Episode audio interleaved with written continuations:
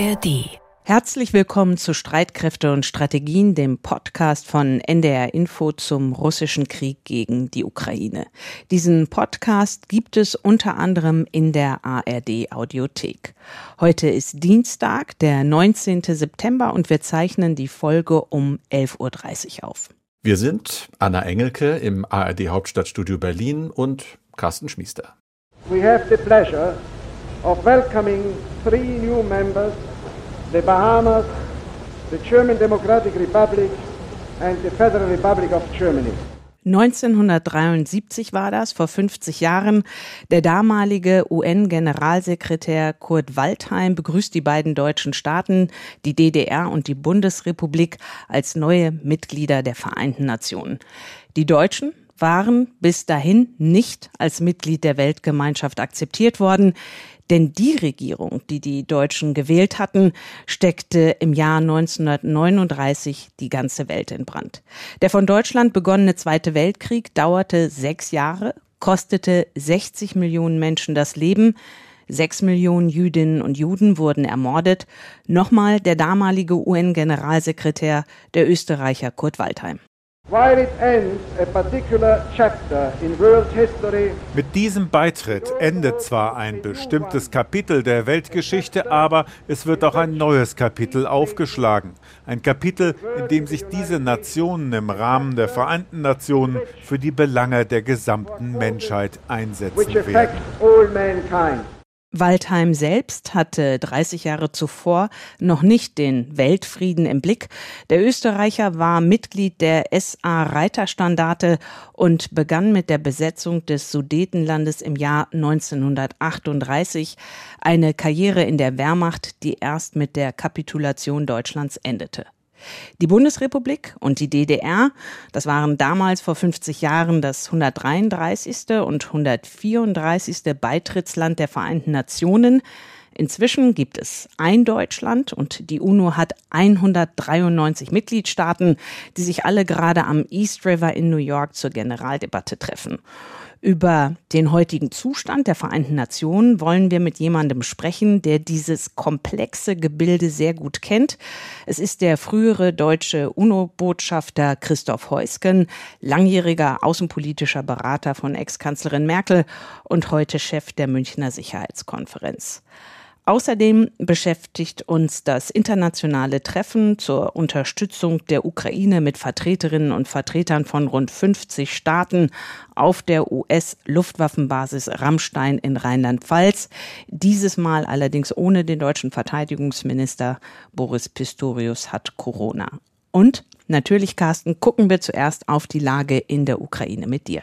Ja, Anna, da wird weiter gekämpft. Beide Seiten sind offensiv durchaus, aber wenn man so die Berichte liest mit unterschiedlichem Erfolgsgrad, das äh, Institut für Kriegsstudien aus Amerika berichtet aktuell, dass zwei Dörfer südlich von Bachmut befreit sein sollen, Klitschivka und Andrijivka und dass diese Befreiung möglicherweise, so schreibt das Institut, die russische Verteidigung im Gebiet südlich von Bachmut geschwächt haben könnte. Da ist sehr viel Konjunktiv mittlerweile dabei und daraus erkennt man, dass offenbar die Informationslage schwieriger geworden ist, auch für das ISW, das ja immer ganz gut eigentlich informiert ist.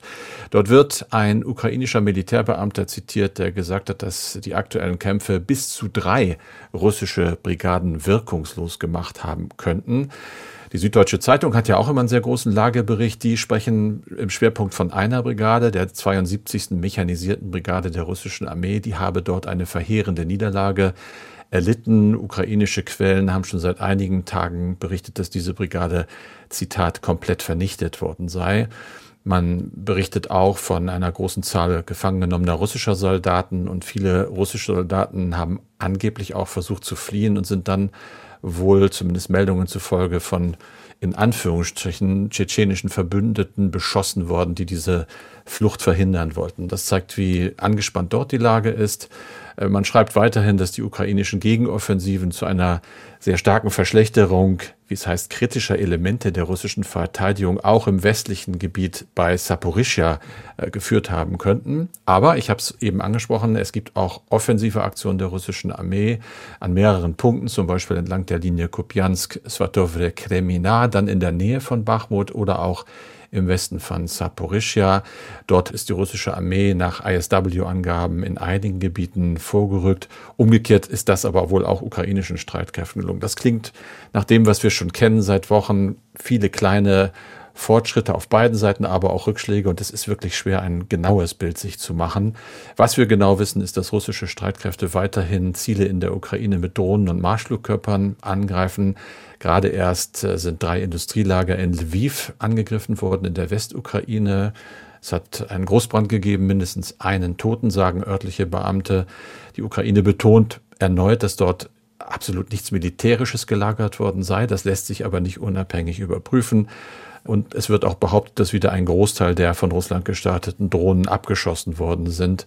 Das kennen wir aber auch aus den letzten Tagen. Es kommen halt auch immer ein paar Drohnen, ein paar Marschflugkörper durch und die richten dann doch erheblichen Schaden an.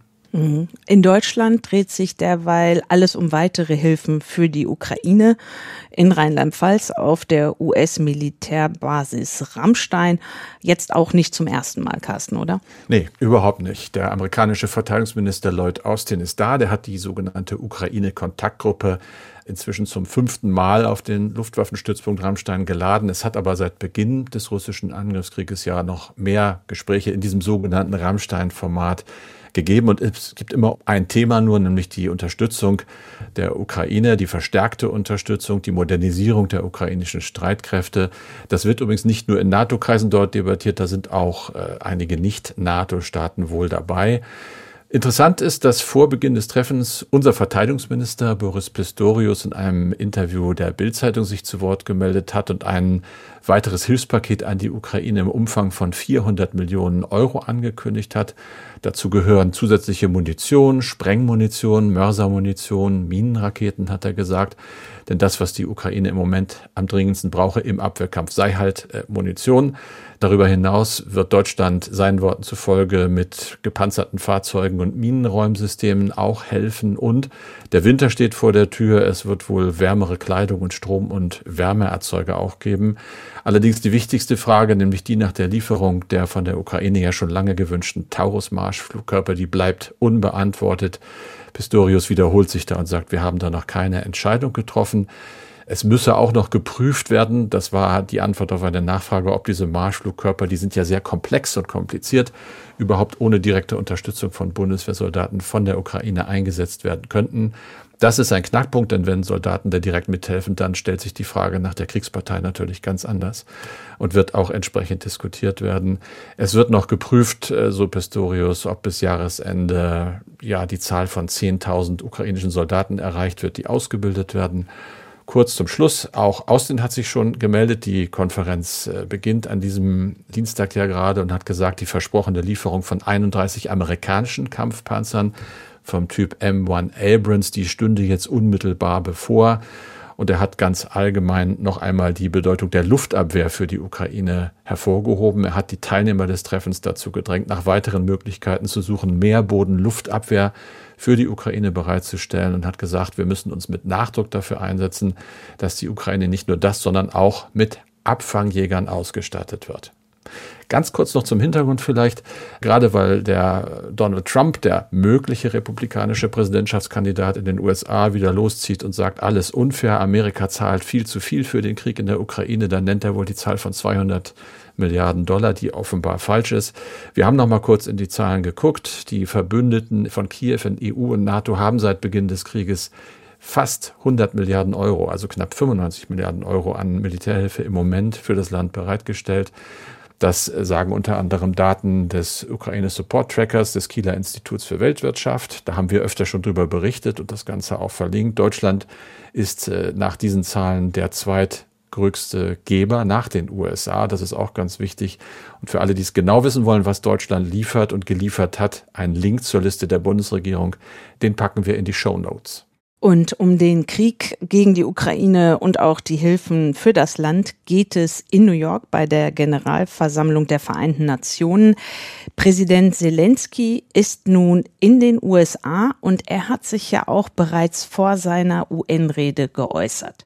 Ja, in einem sehr langen, viel beachteten Fernsehinterview, da gibt es so ein Format, das nennt sich 60 Minutes, also 60 Minuten beim Sender CBS. Da ist Zelensky aufgetreten und Er hat starke Worte gewählt. Er hat zum Beispiel explizit vor dem Dritten Weltkrieg gewarnt und er hat den russischen Staatschef Wladimir Putin mit Adolf Hitler verglichen. Das klang äh, dann so, die ganze Welt, hat er gesagt, müsse jetzt entscheiden, ob wir Putin stoppen oder einen Weltkrieg auslösen wollen. Man könne Putin nicht ändern.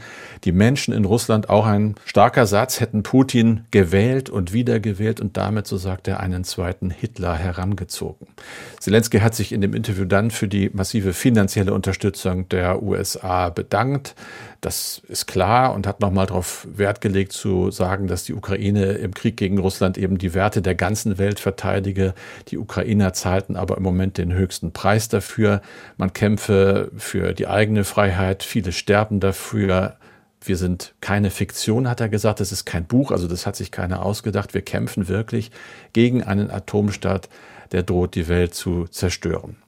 Also das war schon ein recht kraftvoller Auftritt dort und sicherlich auch mit Überlegung, denn natürlich guckt im Moment die Welt auch auf das, was Zelensky vor der UN-Vollversammlung sagen wird, aber auch danach, denn es geht für ihn weiter nach Washington, dann trifft der Präsident Biden und da geht es um die weitere Unterstützung der USA für Kiew und er wird darüber sicherlich auch mit Fraktionschefs noch sprechen, der Demokraten und Republikaner im Kongress. Hintergrund, es läuft im Moment im Parlament in Washington die Debatte über ein Hilfspaket, ein weiteres, das Biden beantragt hat, Umfang 24 Milliarden Dollar sind so etwa 22,5 Milliarden Euro.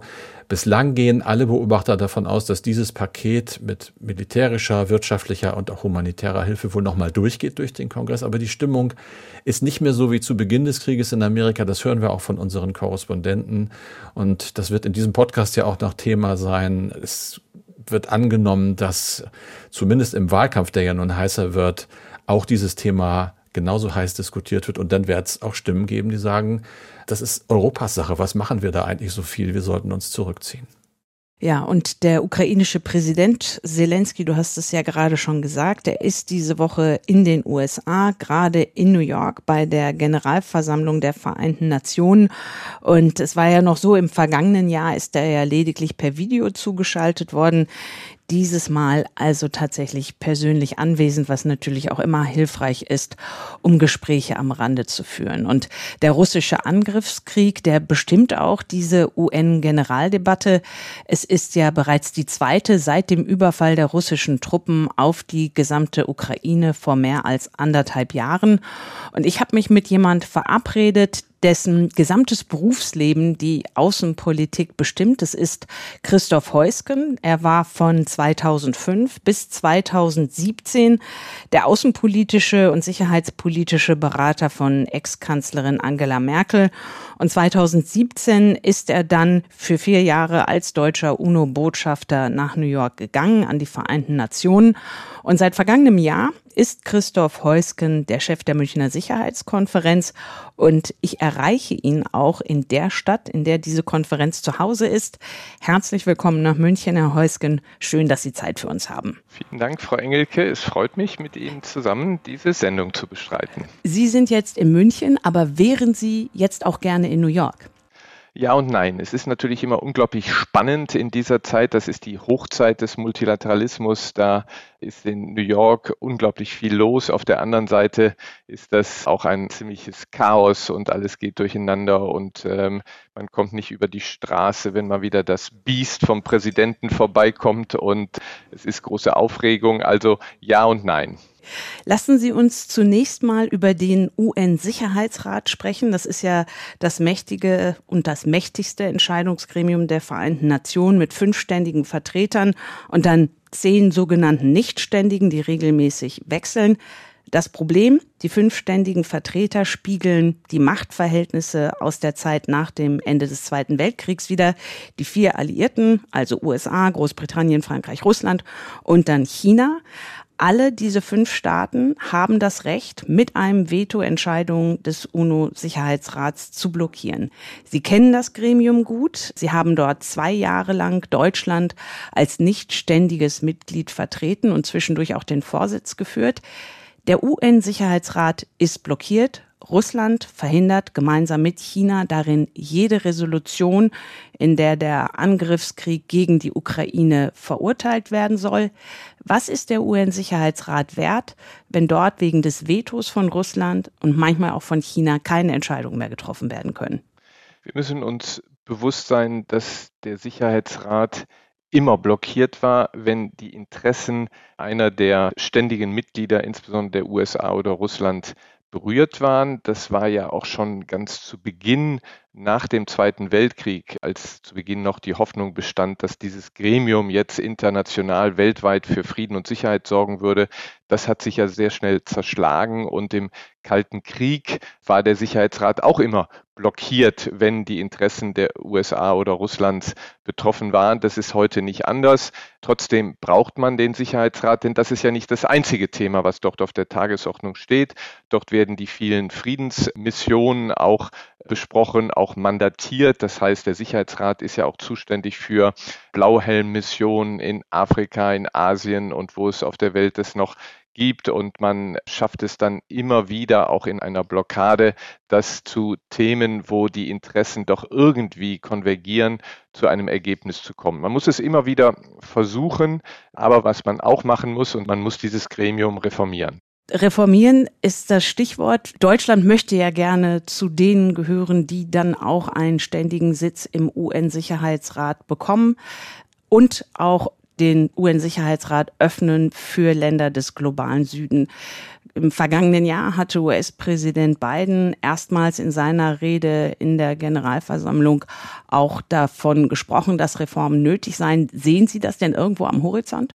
Also zunächst mal, dass der amerikanische Präsident sich positiv zu einer Reform äußert, ist sehr, sehr schön, denn die Amerikaner waren in der Vergangenheit auch immer eher die Bremser. Ähm, die Amerikaner achten in erster Linie immer darauf, dass dieser Sicherheitsrat irgendwo handlungsfähig ist. Also sie sind immer eher gegen weitere Vetorechte. Aber gerade auch unter der Trump-Administration, als ich Deutschland vertreten habe im Sicherheitsrat, da war in dieser Hinsicht bei den Amerikanern nicht viel Musik drin. Grundsätzlich muss der Sicherheitsrat reformiert werden. Er spiegelt wieder die, wie Sie es zu Beginn ja auch erklärt haben, die Bedingungen zum Ende des Zweiten Weltkriegs. Es gab in den 60er Jahren eine kleine Reform, in dem die Anzahl der nichtständigen Mitglieder erhöht worden ist. Aber in der Zusammensetzung des Sicherheitsrates spiegelt dieser nicht mehr die Entwicklungen seither wider, also nicht mehr die Unabhängigkeiten vieler, vieler Staaten in Asien, insbesondere Afrikas. Er muss reformiert werden. Es gibt seit Jahren, seit Jahrzehnten Bemühungen, aber die bleiben zumeist im Ansatz stecken. Es gibt Möglichkeiten, da rauszukommen, aber dazu braucht es sehr viel politischen Willen und vor allen Dingen Engagement und das wirklich auch zu wollen und durchzusetzen. Also absehbar ist da erstmal nichts. Ja, also ich muss Sie jetzt ein bisschen entführen in die Realitäten der Reformdebatten. Es wird jedes Jahr von der Generalversammlung, die sich ja immer neu sozusagen konstituiert, jetzt in dieser Woche, dann wird immer eingesetzt ein Gremium, die äh, sogenannten Intergovernmental Negotiations und dann muss für ein Jahr unter einem sogenannten Facilitator oder zwei Facilitatoren versucht werden, weiterzukommen. Das Ganze steht aber unter dem Vorbehalt der Einstimmigkeit und so wird jedes Jahr aufs Neue, ich habe das viermal gemacht, während eines ganzen Jahres stehen dann die Reformen zur Debatte, man behagt sich, man erklärt, warum nur die eine Lösung die richtige ist und zum Schluss geht es aus wie das Hornberger Schießen. Das muss sich verändern, das kann sich verändern und die Generalversammlung könnte sich dieses Themas annehmen. Dafür braucht es den politischen Willen, dafür braucht es den politischen Willen von zwei Dritteln der Mitglieder und das ist machbar, denn wenn Sie mal rumhören, wenn Sie rumzählen, es sind mehr als zwei Drittel der Mitgliedschaft der Vereinten Nationen, die eine Reform wollen und da muss man eben sehen, wie schafft man eine gewisse gemeinsame Grundlage. Damit muss man dann in die Generalversammlung gehen und dann kann man mit Abstimmungen auch Reformen hinkriegen. Also das ist jetzt nicht ähm, unmöglich. Man muss sich, wie gesagt, nur engagieren Und Deutschland kommt da übrigens eine gewichtige Rolle zu, über die wir vielleicht auch ein bisschen sprechen können.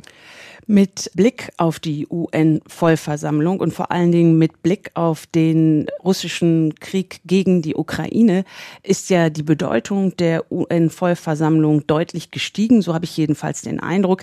Im vergangenen Jahr gab es ja diese Abstimmung, da haben 141 von 193 Ländern in der Vollversammlung den russischen Angriffskrieg gegen die Ukraine verurteilt. Das war für alle ein bemerkenswertes Ergebnis. Viele hatten gedacht, so ein bisschen über 100 Stimmen, aber 141, das fanden viele doch wirklich ein Zeichen. Es ist ein symbolisches Ergebnis. Sie hatten das gesagt, weil die Resolutionen der Vollversammlung völkerrechtlich erstmal nicht bindend sind. Hätte man sich dann diese Abstimmung nicht sparen können?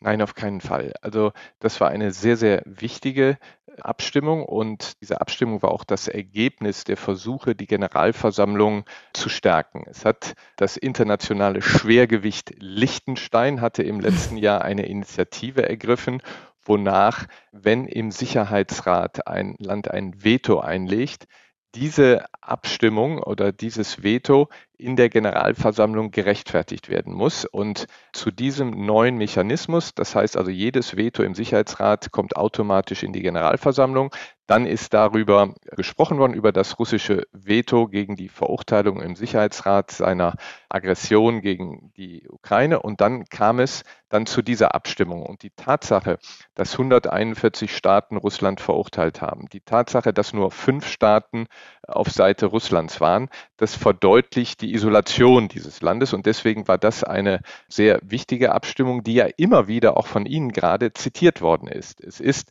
rechtlich nicht verbindlich, aber politisch ist das ähm, etwas, äh, war das eine sehr wichtige Abstimmung und auf diesem Weg, nämlich Stärkung der Generalversammlung, muss man weitergehen. Deutschland hat sich ja damals auch sehr ins Zeug gelegt und hat äh, geworben bei Ländern des sogenannten globalen Südens, also Afrika, Lateinamerika und Asien, dass die Vertreter für diese Resolution stimmen. Und dann letztendlich ist ja der Angriffskrieg Russlands verurteilt worden. Das war auch ein Erfolg.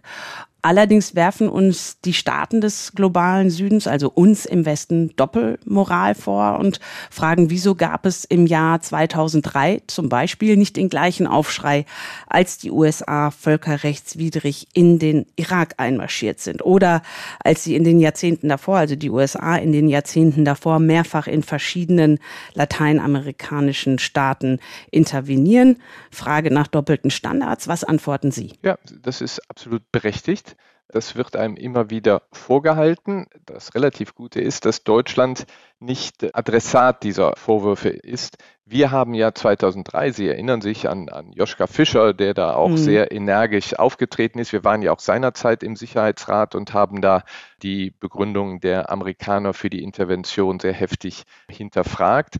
Und ähm, was Lateinamerika anbelangt, ist das, haben Sie auch absolut recht. Also es ist so, dass diese Doppelmoral uns vorgeworfen wird und deswegen ist es so wichtig und das ist übrigens auch etwas, was ich unseren amerikanischen Freunden immer sage. Ihr müsst euch verabschieden von dem, was so genannt wird American Exceptionalism, also dass Amerika als Weltpolizist über dem internationalen Recht steht. Davon muss sich Amerika verabschieden. Amerika muss aus meiner Sicht, wenn es auch jetzt in den nächsten Jahrzehnten die wichtige Rolle spielen will, die auch meiner Sicht die Amerikaner auch spielen sollten, da müssen sie sich nach internationalem Recht richten. Da müssen sich nach der Charta der Vereinten Nationen richten. Und das ist etwas, was, äh, glaube ich, die Amerikaner auch langsam merken, dass ihre starke Stellung jetzt droht auch geschwächt zu werden. Und ähm, der Ausweg ist eben, dass man sich an internationales Recht hält. Das ist die gemeinsame Basis, das ist die gemeinsame Basis der Vereinten Nationen. Und das ist etwas, was für uns Deutsche ja immer im Mittelpunkt stand. Und deswegen ist es ja aus meiner Sicht auch so wichtig, dass Deutschland sich auch bei den Vereinten Nationen noch mehr ins Zeug legt, weil wir das sehr glaubwürdig auch vertreten können. Wir haben uns in Deutschland als Lehre nach dem Zweiten Weltkrieg ja ein sehr starkes Grundgesetz gegeben. Also in Deutschland geht es alles nach dem Recht. Wir haben uns in Europa, haben wir ja auch die Lehren aus den Kriegen des äh, Beginn 20. Jahrhunderts haben wir die Lehren gezogen und ziehen jetzt nicht mehr aufs Schlachtfeld, sondern vor den Europäischen Gerichtshof in Luxemburg. Und das ist ja auch das Ziel, was hinter der Charta steht und für das, was Deutschland steht, nämlich dass Konflikte auf der Grundlage des internationalen Rechts gelöst wird und nicht aufgrund des Rechts des ähm, Stärkeren. Das ist etwas, was beherzigt werden muss, auch durch unsere amerikanischen Freunde. Und das finde ich, dass wir, Sie haben ja eben erwähnt, dass Präsident Biden auch für eine Reform des Sicherheitsrates ist. Da habe ich den Eindruck, dass unter dieser Administration in Amerika wieder auf einem guten Weg sind. Es bleibt aber erstmal so, dass der UN-Sicherheitsrat eher blockiert ist und mit Blick darauf haben Sie sich, Herr Heusgen, in einer Bundestagsanhörung in diesem Juni dafür ausgesprochen, die UN-Vollversammlung zu stärken. Wie genau? Es muss eben so sein, dass die ähm, Vollversammlung sich mehr zutraut. Wir haben ja eben darüber gesprochen, dass nach dem Veto Russlands die Vollversammlung dann diese Abstimmung gemacht hat, die Sie zitiert haben und das deutlich wurde, wie isoliert Russland ist. Ich glaube, das ist wichtig. Ich habe gerade einen weiteren Punkt genannt, Reform des Sicherheitsrates. Mhm. Das ist jetzt in einem Gremium, wo Einstimmigkeit herrscht. Da kommt man nicht weiter. Aber es spricht überhaupt nichts dagegen, dass wir, zum Beispiel auch Deutschland, vorangeht und die Reform des Sicherheitsrates zur Sache der Generalversammlung macht. Also was man zum Beispiel machen könnte, was relativ simpel ist. Man nimmt einen Text, in dem verschiedene Optionen für eine Reform festgehalten wird und diesen Text stellt man zur Abstimmung und wenn der zwei Drittel bekommt, dann muss man da auf dieser Grundlage weiterarbeiten, um dann zu einem Ergebnis zu kommen. Das klingt relativ simpel, aber es ist vor allen Dingen China, was in den letzten Jahren immer wieder verhindert, eine, eine Reform. Und wenn wir uns aber jetzt da zusammenreißen und werben überall auf der Welt, dass wir auf diesem Weg gehen, dann kann es gelingen. Oder ein anderes Beispiel ist, es gibt eine Initiative von der baltischen, osteuropäischen, skandinavischen Staaten, dass man zum Beispiel eine Abstimmung in der Generalversammlung auch herbeiführt, in der ein Sondergericht eingesetzt wird zur Ahndung des Verbrechen der Aggression, ein Tatbestand, der bisher nicht bei den Tatbeständen des Internationalen Strafgerichtshofes ist. Wenn man so etwas macht, könnte man auch zum Beispiel Wladimir Putin für seine Aggression gegenüber der Ukraine ähm, dann auch vor ein Gericht holen. Dazu mhm. bedarf es natürlich der Initiative, der Werbung. In vielen Fragen, wo man blockiert ist, gäbe es die Möglichkeit, dass sich die Generalversammlung dann selbst mandatiert, um politisch weiterzukommen. Bei äh, der Anhörung im Bundestag in diesem Juni, da hat ein Bundestagsabgeordneter vorgeschlagen oder zumindest die Frage gestellt, ob ein Land, das so grundlegend die UN-Charta verletzt, wie eben Russland mit seinem aggressiven Angriffskrieg gegen die Ukraine, ob ein solches Land tatsächlich Mitglied im UN-Sicherheitsrat bleiben kann. Gäbe es Möglichkeiten, Herr Heusgen, Russland vorübergehend aus dem UN-Sicherheitsrat Staat zu verbannen. Ja, also diese Forderung, die in dieser Anhörung ähm, auch geäußert worden ist, ist ja eine Forderung, die die Ukraine auch massiv stellt und ähm, ich gehe mal davon Zelensky aus, dass jetzt ja auch in, Zelensky in, das in auch das mhm. sagen wird. Genau.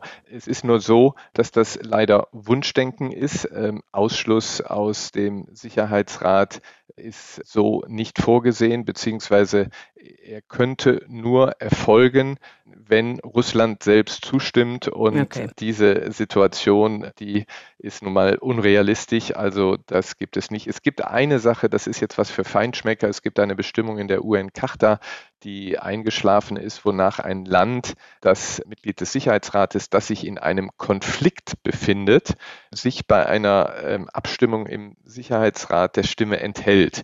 Das ist etwas, was in Vergessenheit geraten ist. Auch das ist etwas, was man durch eine Resolution der Generalversammlung wieder aufleben lassen könnte.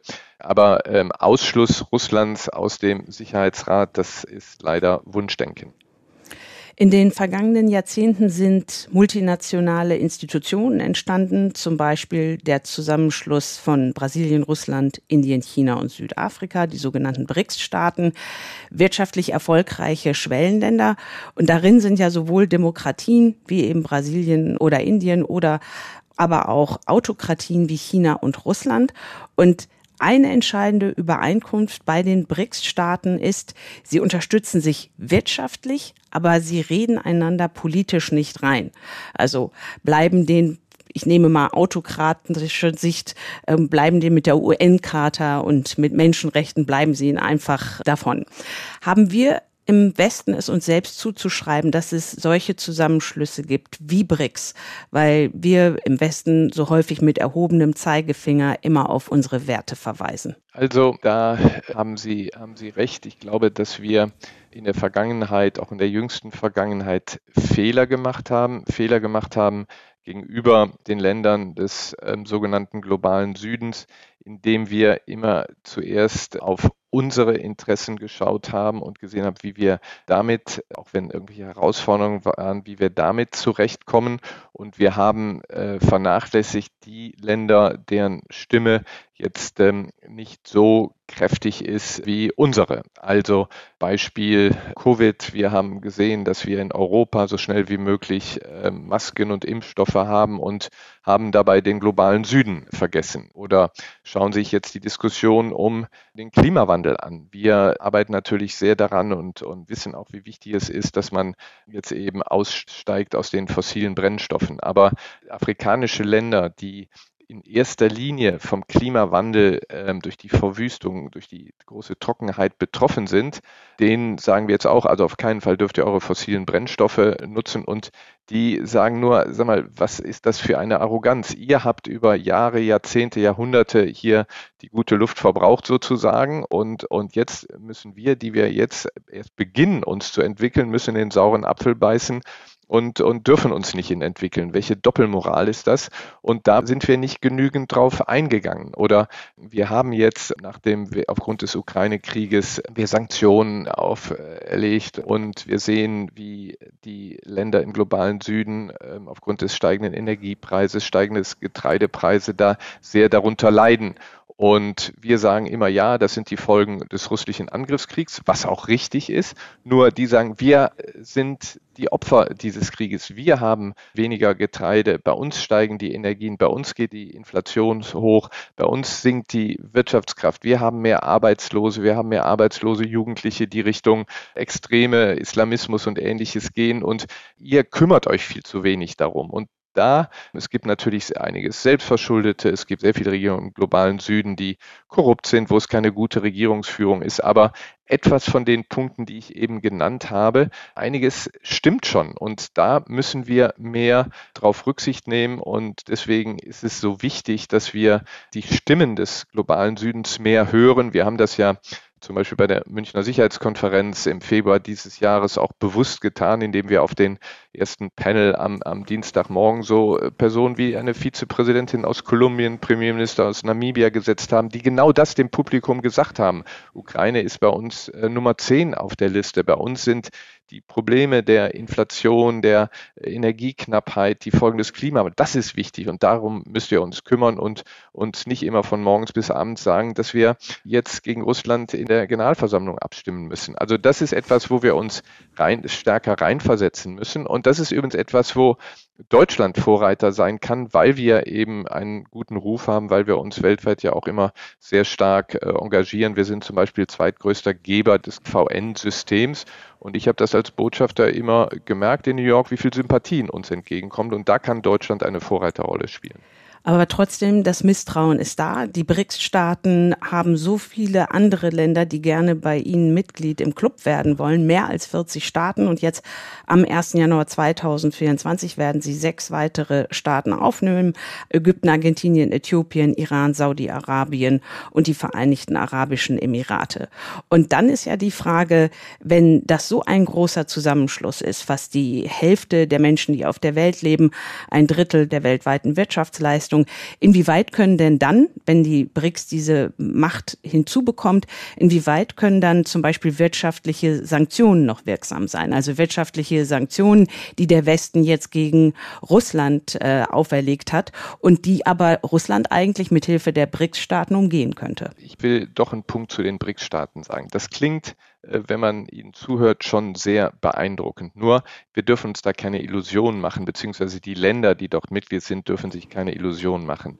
Das ist ein politischer Zusammenschluss, aber da folgt institutionell, also dass die sich wirklich jetzt als Organisation etablieren, dass sie gemeinsame auch Initiativen starten, Davon können Sie nicht ausgehen, dass das äh, erfolgt. Das ist ein Signal, aber die Staaten sind sich doch nicht grün. Also äh, wir haben doch gesehen, äh, BRICS, die wichtigsten Staaten sind auch China und Indien. Die beiden gönnen sich das Schwarze unterm Fingernagel nicht. Wir haben jetzt gesehen, wie beim G20-Gipfel in Indien der Präsident Xi das boykottiert hat. In, in Südafrika sind die beiden aufeinander gestoßen. Und wenn Sie jetzt um die Erweiterung gehen, Sie haben es genannt, Ägypten und Äthiopien, auch die streiten sich wie die Kesselflicker um das Nilwasser. Oder Iran und Saudi-Arabien, die sind total verfeindet. Auf der einen Seite Sunniten, auf der anderen Schiiten. Da gibt es eine oberflächliche jetzt Besserung des Klimas, aber das Grundlegende bleibt noch. Das heißt, diese Vereinbarungen, diese BRICS-Staaten werden ihre Ziele, also gemeinsame Währung, gemeinsamer Wirtschaftsraum und so weiter, das werden sie nicht schaffen, weil sie viel zu unterschiedlich sind.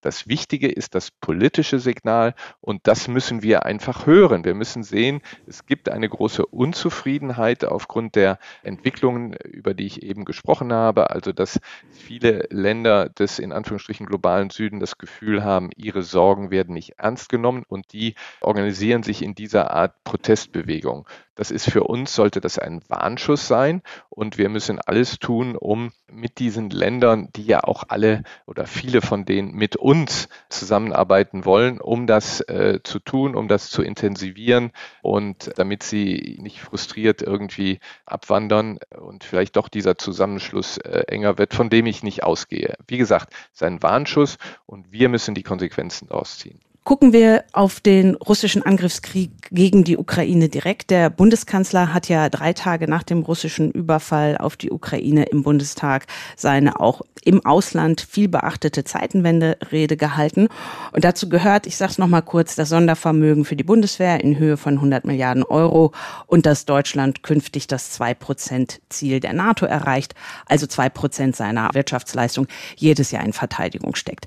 Sie haben kürzlich davon gesprochen, dass aus der Zeitenwende droht eine Rolle rückwärts zu werden. Warum haben Sie das gesagt? Ja, ich bin ja nicht der Einzige. Der NATO-Generalsekretär hat ja jetzt gerade etwas warnend eine äh, Botschaft an Berlin geschickt. Es war eine fantastische Rede. Das Sondervermögen ist wichtig, um Verlorenes oder Versäumtes aufzuholen. Nur die grundsätzliche Struktur des Haushalts hat sich nicht verändert.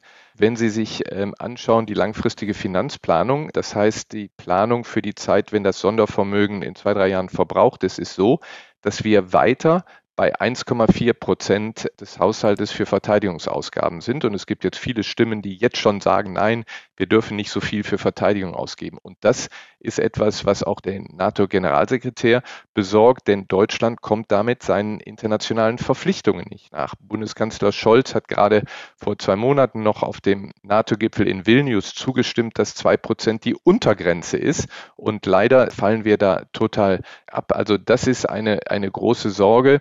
Es ist eine große Sorge deswegen, weil hinter diesen Entscheidungen, die Finanzplanung nicht zu verändern, ja irgendwie der Glaube ist, es geht schon so weiter und irgendwie Putin wird irgendwie äh, durch irgendein Wunder dann auf einmal doch wieder zu einem friedlichen Präsidenten. Und das ist etwas, was uns große Sorgen machen muss, denn Putin rechnet damit. Putin rechnet genau damit, dass wir irgendwann überdrüssig werden der Unterstützung der Ukraine, dass wir es nicht schaffen, er hält uns ja für dekadente Gesellschaften, dass wir wieder es schaffen, dass wir tatsächlich unsere Wirtschaft wieder etwas zurückdrehen und mehr für Verteidigung ausgeben. Wissen Sie, in der Politik, in der, bei der Sozialdemokratie wird immer Willy Brandts Ostpolitik immer wieder gelobt. Nur unter Willy Brandt war der Verteidigungshaushalt zwischen drei und vier Prozent des Bruttoinlandsprodukts. diese Ostpolitik ist auf der Grundlage einer starken Verteidigungspolitik aufgebaut worden und war erfolgreich. Und das, habe ich den Eindruck, ist heute, da fehlt den Politikern, auch den Parlamentariern, den Mut, auch das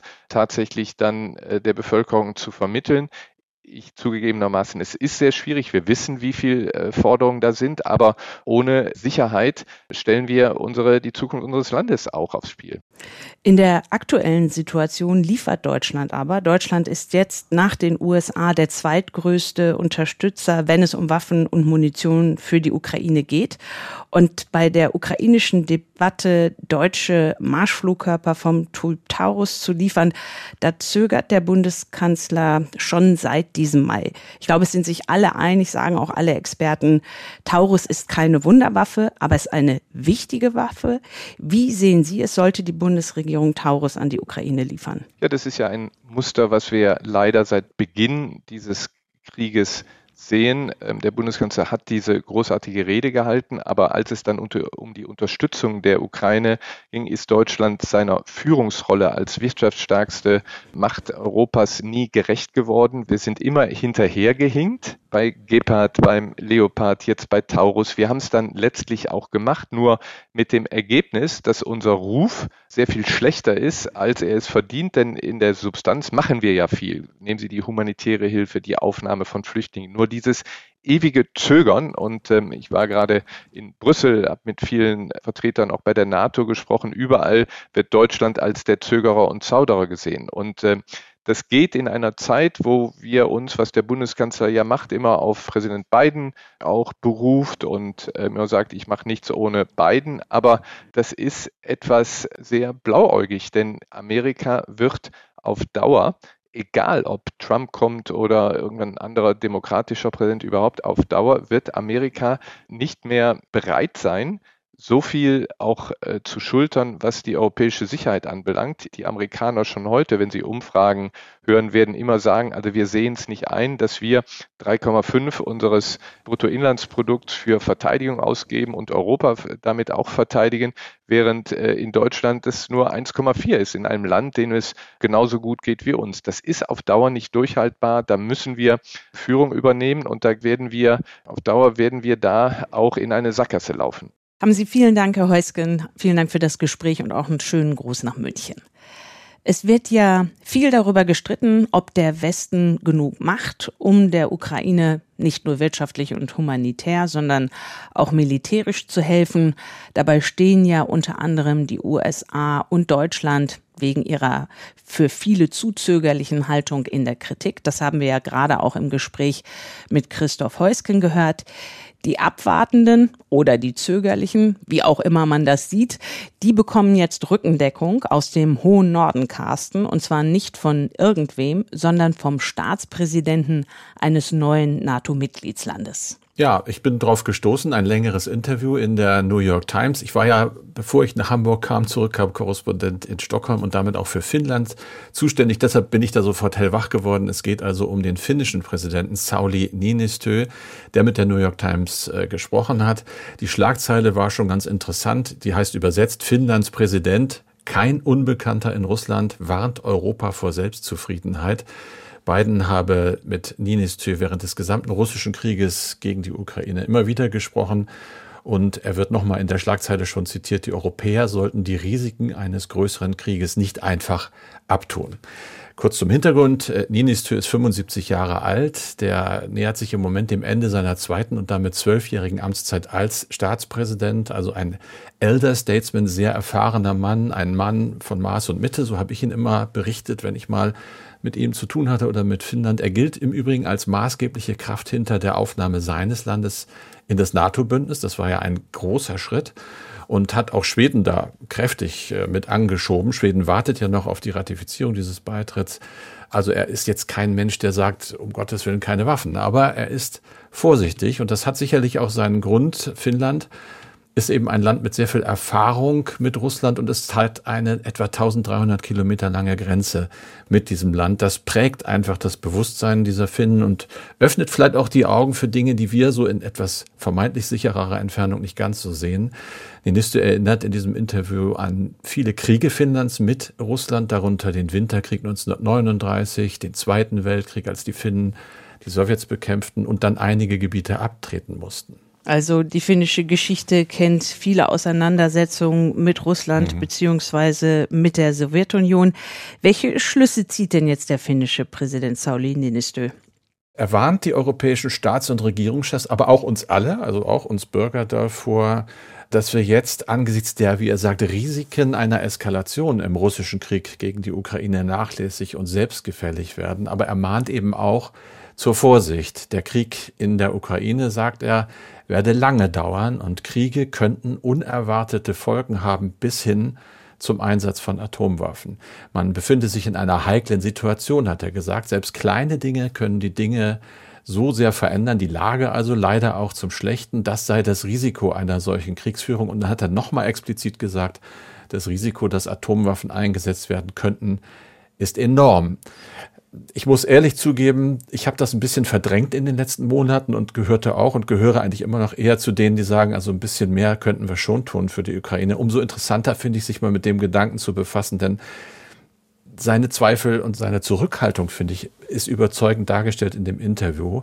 Er sagt zum Beispiel an die Adresse von Kritikern, wie er sagt, die keine politische Verantwortung tragen, das Zögern der Staats- und Regierungschefs, den Krieg zu beschleunigen, zu verstehen. Denn diese Warnungen, sagt er, seien zum Teil eine Reaktion auf eben diejenigen Kritiker, die Biden oder Scholz Zögerlichkeit vorwerfen.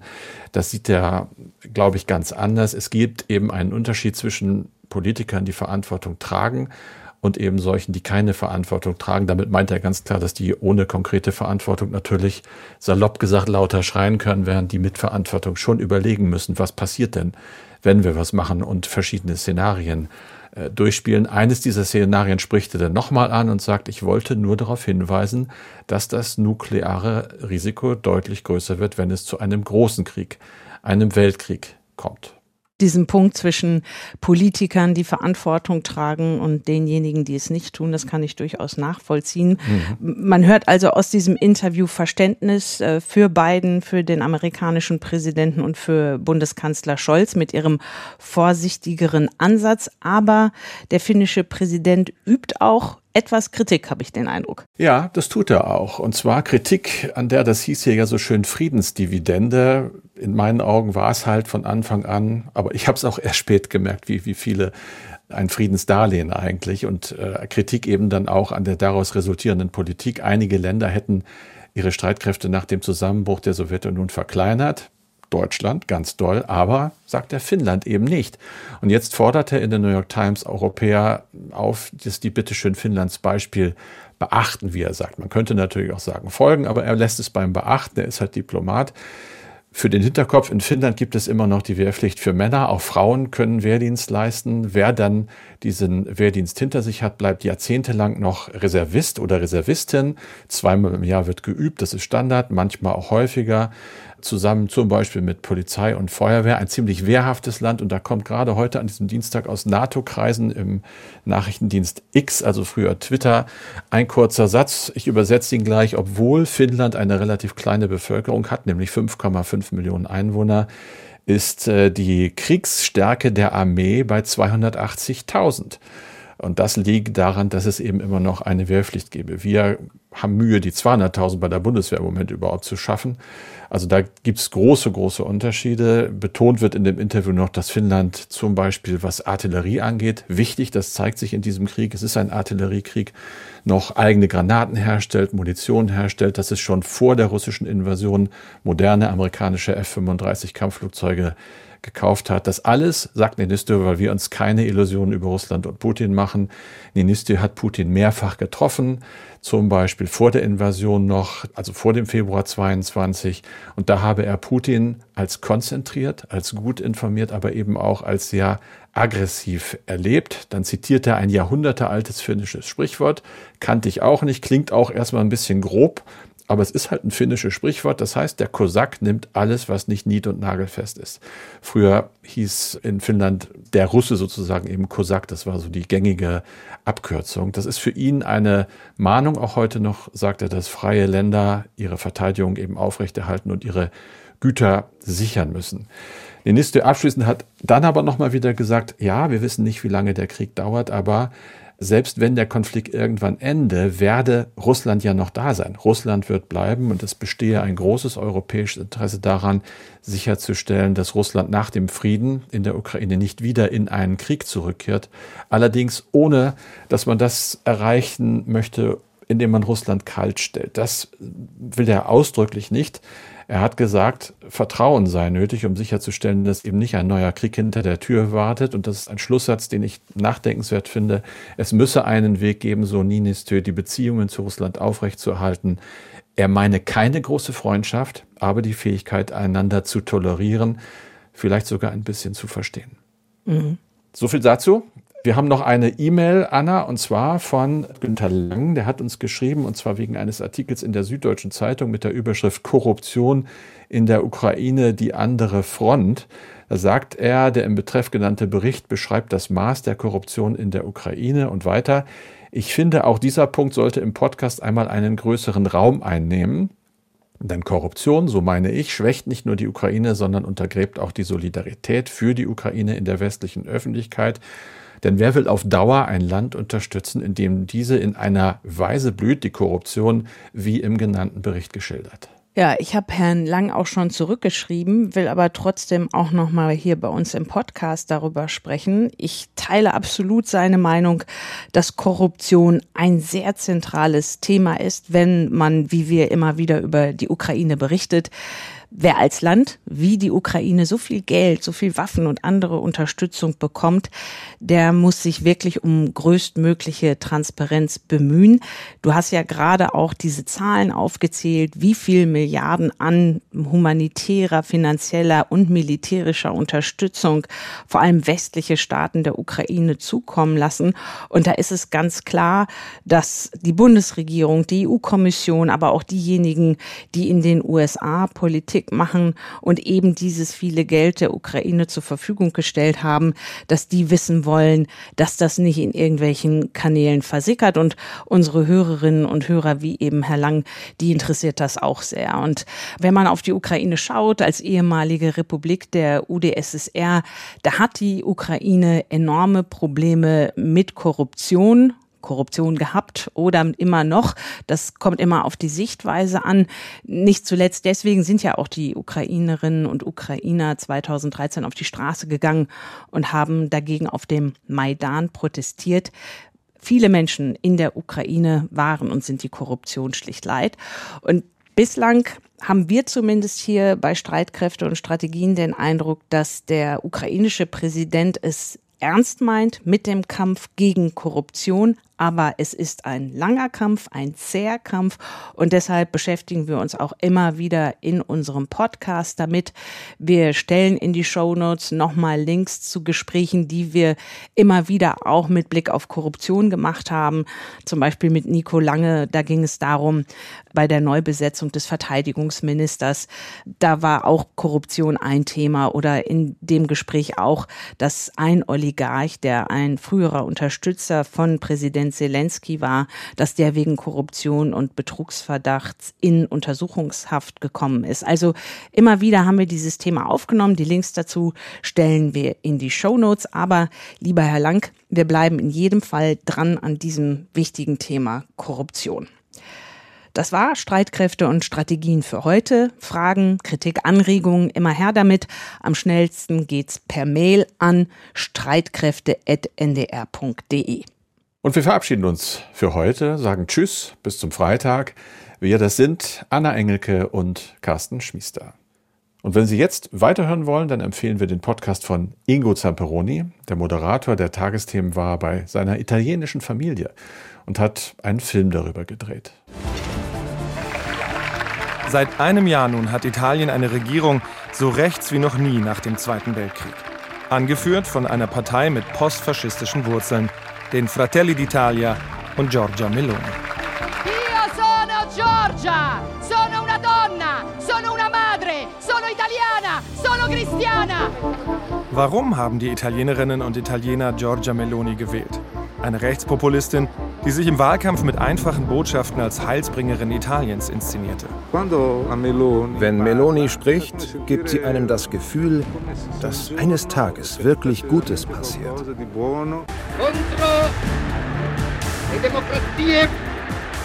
Die Italiener, abgesehen von einer Minderheit, haben kein schlechtes Bild vom Faschismus. Um Antworten auf all diese Fragen zu finden, begebe ich mich auf eine sehr persönliche Reise. Was ist los in meinem Italien?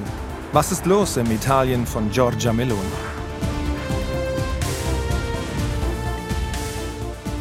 Mein Italien unter Meloni, den Film von Ingo Zamperoni gibt es in der ARD Mediathek und eine persönliche Einschätzung im Podcast von Ingo mit seiner Frau Jiffer Bourguignon Amerika, wir müssen reden. Gerne reinhören, zum Beispiel in der ARD Audiothek. Das ist die kostenlose Audio-App der ARD.